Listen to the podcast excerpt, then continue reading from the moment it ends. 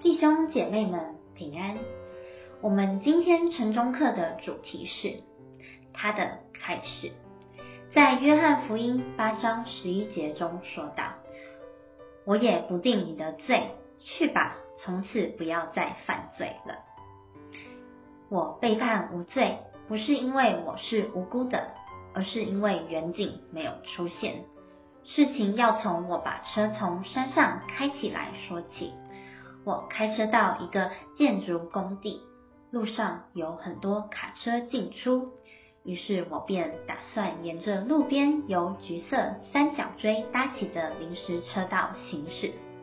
一位高速公路巡警认为我这样开车不对，于是他指示我把车停在路边，并开给我一张罚单。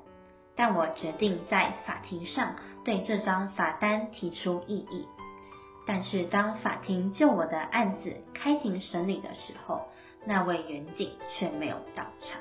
由于他的缺席，我被判无罪。那个犯奸淫的女人被带到耶稣面前，告她的人手里拿着圣经，她显然是在犯奸淫时被抓的。这于他们而言，乃是一石大鸟的大好机会，既可以定他的罪，又能试探耶稣，得着告他的把柄。你说该把他怎么样呢？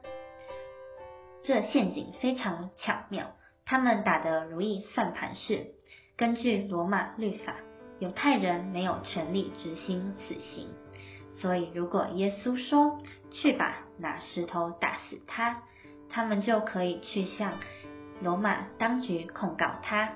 相反的，如果他说放了他，他们就可以指控他违反摩西律法，败坏他作为拉比的名声。这无疑是一个精心设计的陷阱。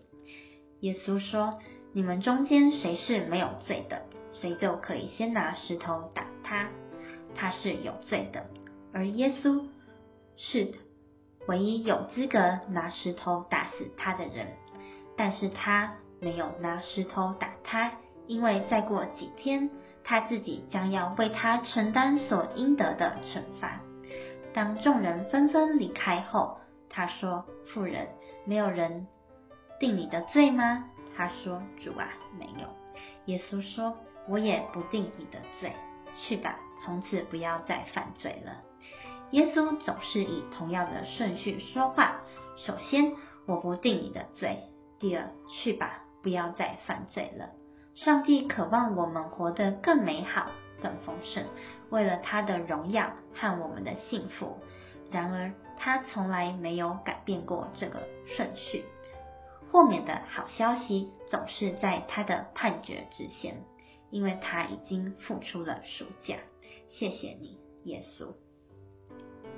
我们一起来祷告，感谢主你的开示，你赐下圣子耶稣来承担我们所应得的惩罚，你借着耶稣的宝血来洗净我们的罪，求你透过圣灵来帮助我们每天活得更像耶稣。